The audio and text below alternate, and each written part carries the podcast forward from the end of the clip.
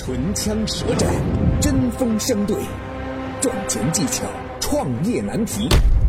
崔磊 vs 天使投资人奥斯卡，谁能获胜？马上进入今天的创业找崔磊。崔磊，乐客独角兽创始人、天使投资人，创办了《创业找崔磊》节目。奥斯卡，创丰资本天使投资人，喜马拉雅签约创业导师。下面进入问题一：便利蜂裁员出新招，让员工参加数学考试。便利蜂的模式还玩得转吗？下面有请奥斯卡表达他的看法。大家好，我是天使投资人奥斯卡。怎么说呢？资本寒冬是吧？有很多项目都是不断的在烧钱、烧钱、烧钱，没有变现啊，甚至是很多独角兽都是在烧钱，没有盈利。那这种公司遇到接下来尴尬瓶颈，钱烧不动了啊，甚至要烧的见底的时候，干嘛呢？很多企业在不好的时候，第一件事情做的就是成本控制，而成本控制里面最简单、最简单的就是裁员。有点良心的公司，对吧？他裁了你，补你个 n 加一二 n，对吧？赔你点钱。那不好的呢，那就给你使各种各样的招数。比如说有人说什么九九六工作制，对吧？啊，工作家庭平衡不好可以离婚啊，可以离开。那比如说现在让你考数学题。天哪！我如果直接给你一道一加一为什么等于二，你给我解，你给我解吗？啊，给我解释出来吗？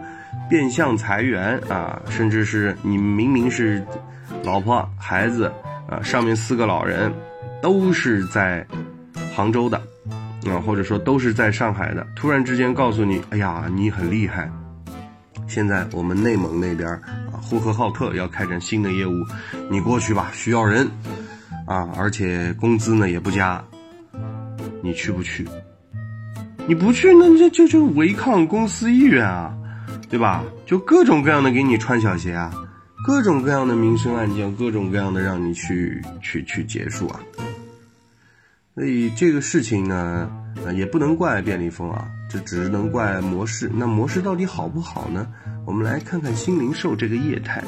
其实新零售这个业态，包括超市这个业态，呃，现在能比较火的像全家超市这种模式，啊，它里面是我占了你很多点，是我的服务相对来说比较好，但是它牛的是什么？它牛的这里面的产品有很多都是全家自己的产品啊，对吧？本来就是便利店，本来就是一个中转站，把别人的产品放到我这个空间，然后被一些 C 端的客户带走。没错吧？它只是个中转站，中转站的利润很薄的，又在现在房租压力这么大的情况下，那什么东西能好呢？只有卖自己的品牌，我的利润才能高。本来我中转一下他的产品，我的毛我的利润可能只有一个点两个点，但我卖自己的产品呢，我可能有十个点二十个点，这才是赚钱的事情啊，对不对？那你说未来？未来的这种便利蜂的这种模式，我其实真心不看好。现在这么这种烧钱烧钱，把人家都熬死了，自己就活下来，啊，那种你这个模式本来就不赚钱的，别人熬死了，你真的赚钱吗？是不是？这种资源并购有技术含量吗？就在打烧钱，打烧钱。那如果说我们说的最后一公里啊。它不是超市的模式，未来的模式可能每家每户的小区里面可能就是有一个这种分销的柜子。当每天大家想把要买的菜都设定好的时候，哎，都在这个柜子里面放着。你想，早年我们每家每户都是有邮箱的吧，对吧？你住几零几都有个几零几的信箱，对吧？那如果说以后这些信箱都是可以储物的空间呢，都是可以冷藏的空间呢，你便利店就没有生存的可能性嘛，是吧？包括现在无人零售的货柜也铺了很多很多了，没有可能性啊。所以从这条上来说，裁员啊这个做法，数学考试是有点恶心。对吧？你有本事你赔人家钱嘛？你不想赔钱，要搞一些阴谋阳谋，但是可能也无奈，这领导脑子也就这样了啊，所以这些只能这么搞。嗯，那说他们的模式下不下得去啊？这个模式我觉得还是我不看好啊，个人不看好。感谢奥斯卡的精彩发言。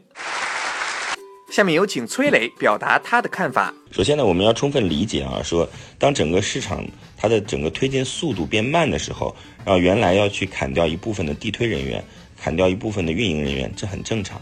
这是因为市场那个节奏变化了嘛，所以裁员不代表模式玩不转了。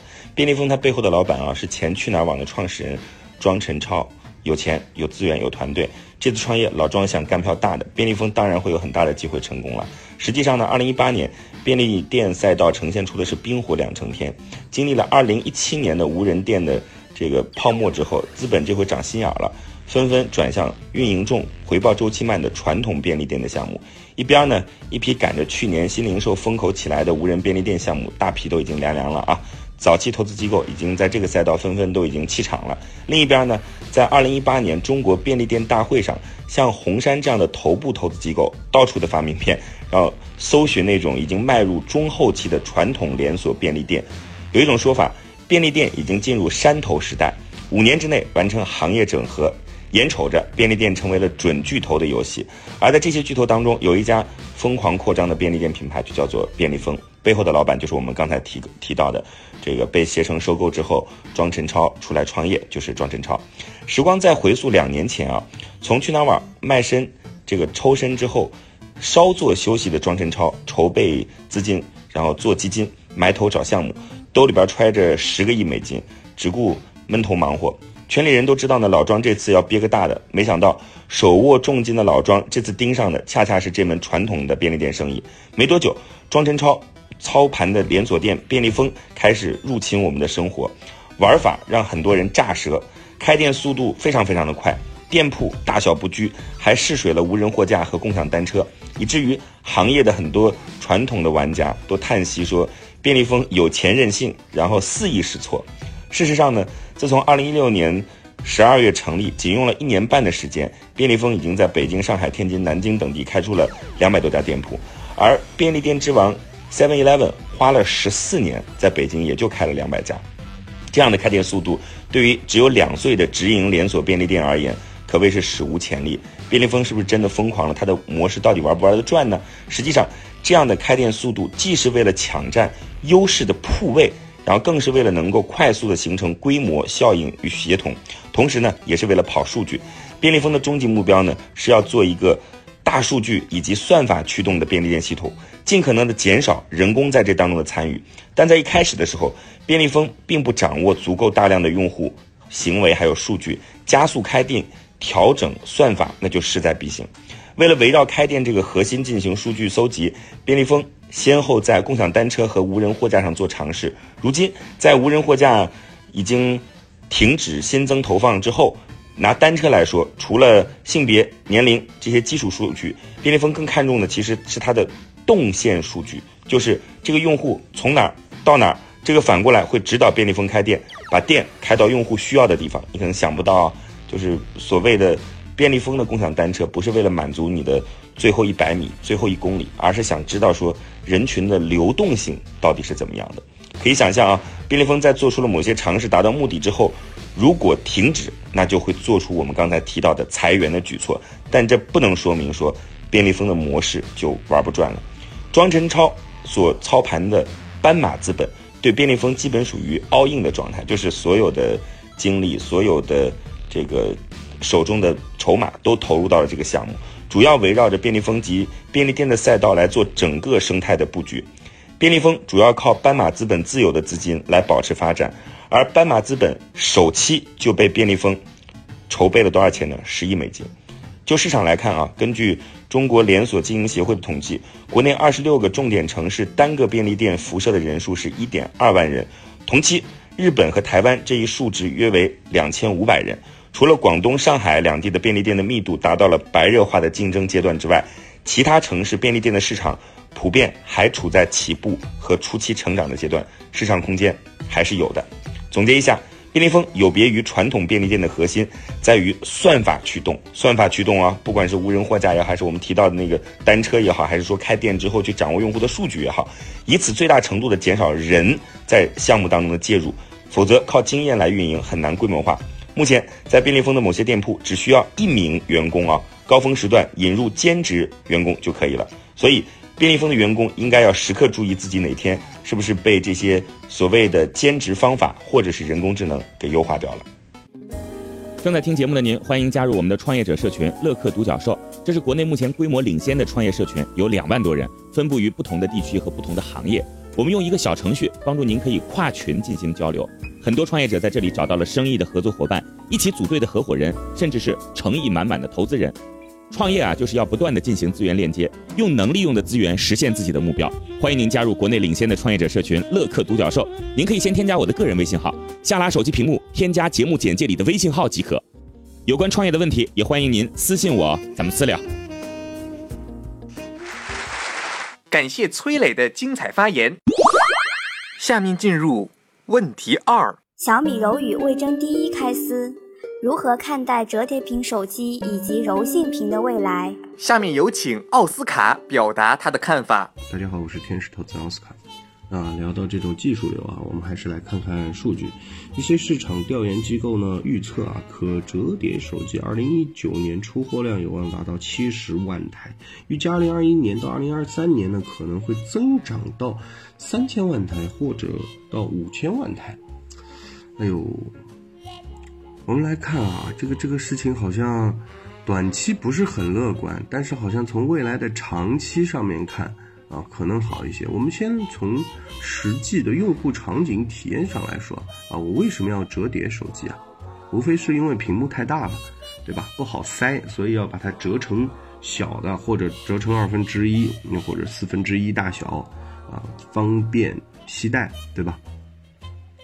柔性屏呢，也一样的，这个两个东西啊，我觉得它是作为异形的，因为屏幕嘛，我们理想状态下都是，呃。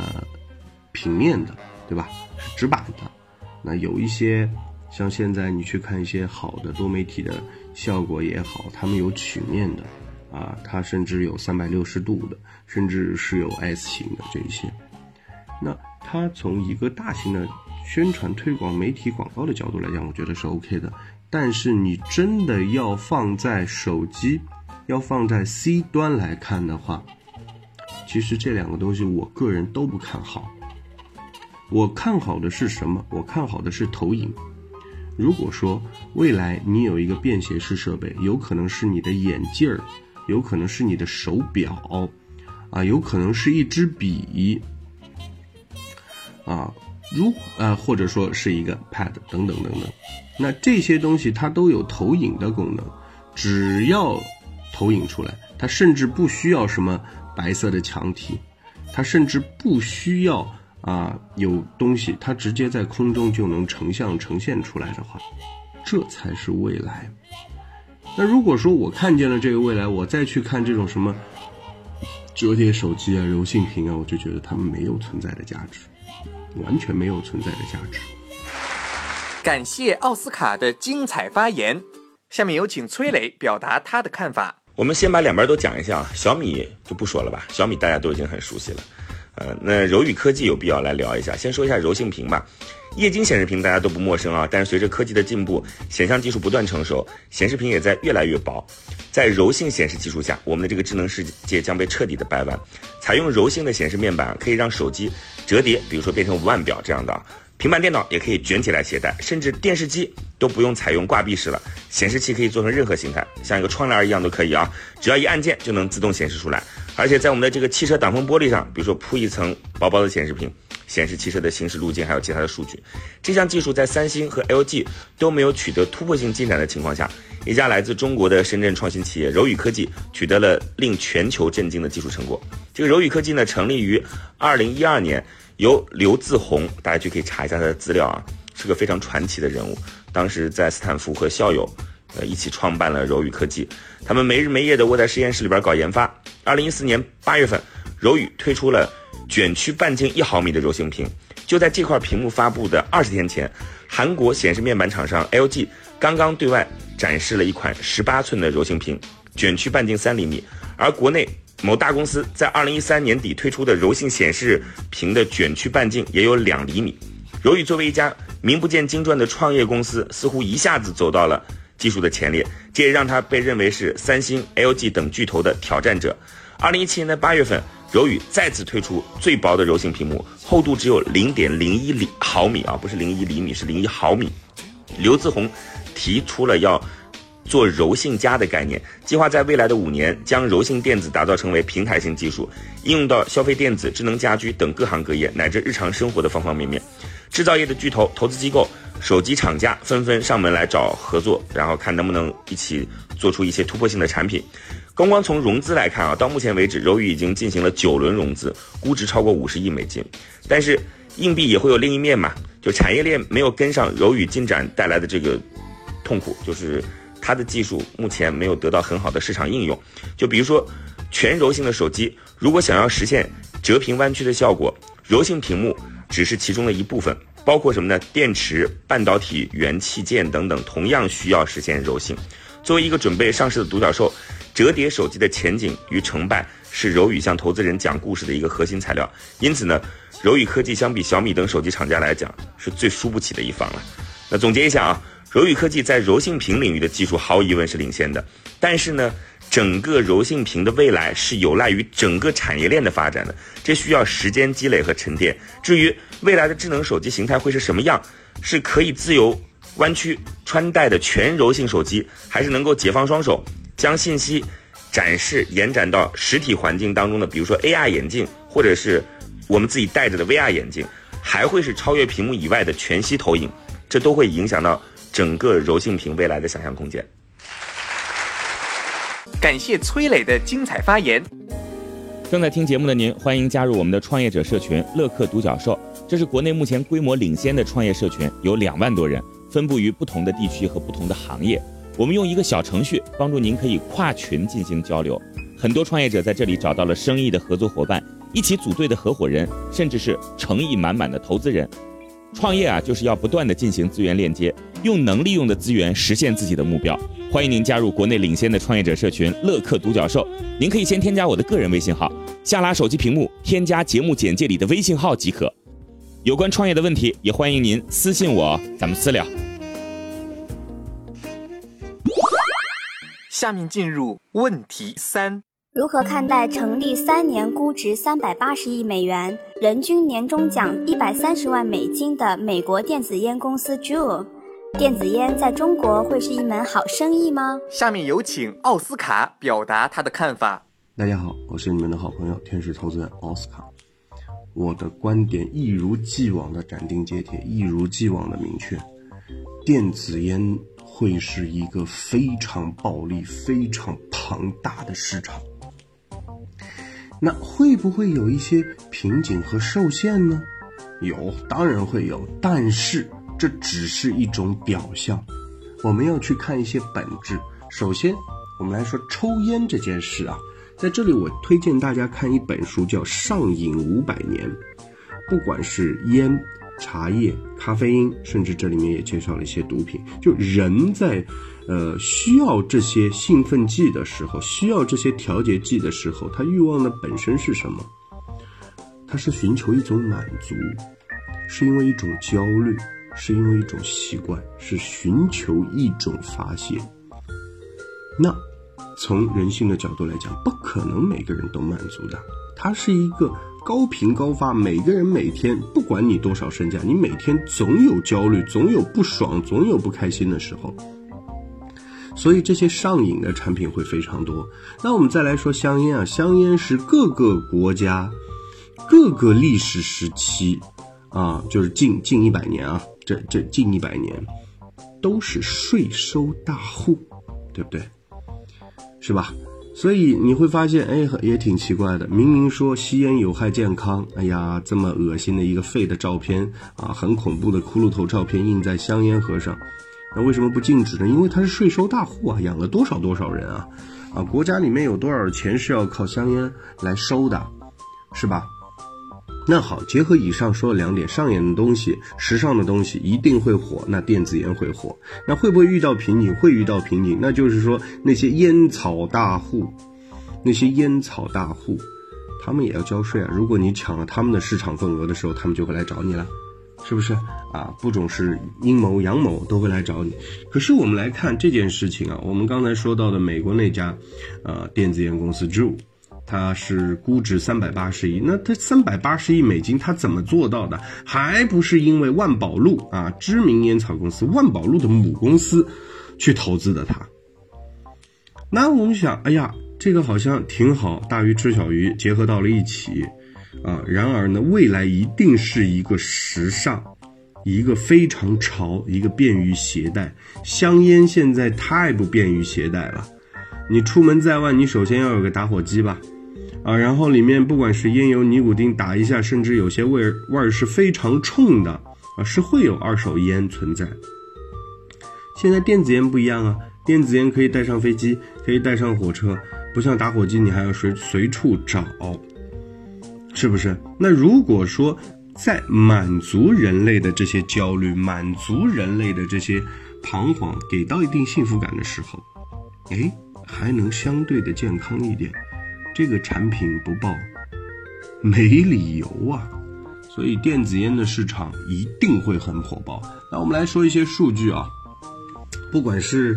这个两周前，罗永浩罗胖子发布的福绿电子烟，还是一月二十号，同道大树创始人老蔡啊发布的柚子电子烟，一天卖了五百万，啊，还有什么灵犀电子烟啊，啊，还有什么各种各样的电子烟，金鱼青烟等等等等，发布了 N 多款，但是品牌认知现在都是一些头部的大佬 IP 在玩。产品的本质，就比如说我们抽烟抽的时间长，我们知道哪些烟好，抽成了习惯。但是电子烟这个东西呢，虽然是快消品，但是它的品牌忠诚度呢，我今天抽抽这个，明天抽抽那个，一样。所以要产生，它会有一波起，但是要持续的、长尾的产生粘性，还要花很大的精力。感谢奥斯卡的精彩发言，下面有请崔磊表达他的看法。最近电子烟这个整个行业啊，的确是充满了机会，很多人都认为说要杀入其中。当然，每个人会有不同的想法了。最主要的是在政策方面的考虑。但是在这之前，我们还是要先了解一下这个所谓的电子烟，或者是引发了这轮所谓电子烟浪潮的 Ju。呃，一九六三年，一个叫做霍伯特的年轻人研发出了一种无烟这个非香烟的装置。这种设备的工作理念是通过加热尼古丁溶液，同时产生蒸汽气体。一九六五年啊，他研发的专利正式获得了批准，而且这个理念首次在当时最流行的力学杂志当中被提到。而后几年，这个霍伯特辗转多处，力求将他的专利交到与他有合作意愿的公司一起投入产品的生产。然而呢，因为条件。种种阻碍吧，最后连这一概念也逐渐淡出了公众的视野。这概念被认为是电子烟的雏形。二零零三年的时候呢，中国北京的药剂师韩立发明了电子烟，随后创办了世界上最早的电子烟品牌，大家应该还有印象，就叫做如烟，主打戒烟的功效。不过呢，因为涉嫌虚假宣传被央视点名之后，如烟在国内的发展受到了打击。由于如烟受挫的影响，消费者缺乏认知，产品不够成熟，体验差，还有这些原因啊。这个发端于中国的电子烟，并没有在国内迎来发展的春天。电子烟的厂家也开始将船头调转到了海外。而后来呢，这个 Juul 横空出世了。作为烟油的这个电子烟，Juul 最大的不同在于通过开创性的尼古丁配方和匹配的气化器的系统，实现了对传统香烟的高仿真度，而。烟油配方是 Juul 的核心专利，Ju 口感还原度很高，与真烟的这个激喉感，就抽烟之后那个喉咙被刺激的感觉几乎没有差别。一经退出之后呢，便迅速成为了便携度与口感度最好的一款小型的电子烟。更因为它那个非常酷炫的这种设计啊，像 U 盘一样的这种高颜值圈粉无数。再凭借焦糖布丁啊、芒果口口味，Ju 的公司极大带动了电子烟市场的蓬勃发展。呃，在二零一八年的十二月，万宝路的母公司飞墨国际宣布斥资一百二十八亿美金收购 Ju，百分之三十五的股权，使得 Juul 的估值一下上升到了三百八十亿美元。这笔交易有多贵呢？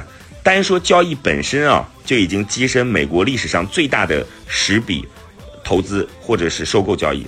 两三年前，这家公司才在电子烟的市场刚刚起步，两三年的时间哦。二零一六年，美国的电子烟份额还没有它的身影，而二零一七年 Joe 就占到了百分之四十七的市场份额，二零一八年进一步上升到了百分之七十五，销售额达到了十五亿美金，这才有了 Joe 因一条人均年终奖一百三十万美元的新闻登上了国内社交媒体的热搜。单从 Joe 仅用三年时间就成为估值三百八十亿美元的巨头啊，就可以看得出来电子烟市场的确存在很大的机会。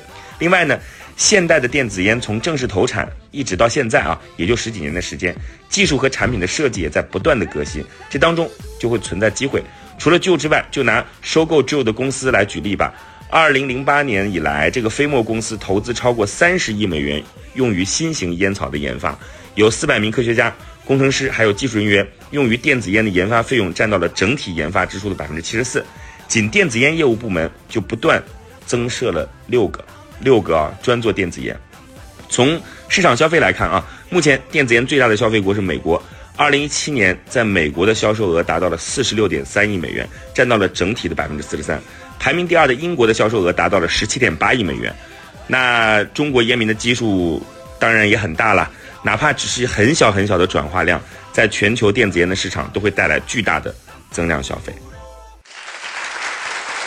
感谢崔磊的精彩发言，今天的节目到这里就结束了。感谢两位的精彩辩论，创业找崔磊，我们下期再会。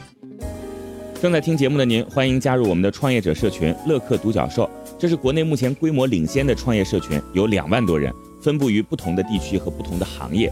我们用一个小程序帮助您，可以跨群进行交流。很多创业者在这里找到了生意的合作伙伴，一起组队的合伙人，甚至是诚意满满的投资人。创业啊，就是要不断的进行资源链接，用能利用的资源实现自己的目标。欢迎您加入国内领先的创业者社群乐客独角兽。您可以先添加我的个人微信号，下拉手机屏幕添加节目简介里的微信号即可。有关创业的问题，也欢迎您私信我，咱们私聊。